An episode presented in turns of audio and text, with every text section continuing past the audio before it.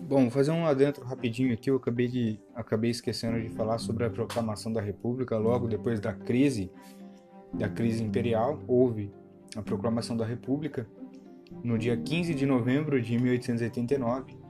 É, foi feito um golpe de Estado que forçou a família imperial a sair do país. É, a substituição da figura do imperador para presidente, ou seja, já não é mais imperador, é o presidente que administra o país.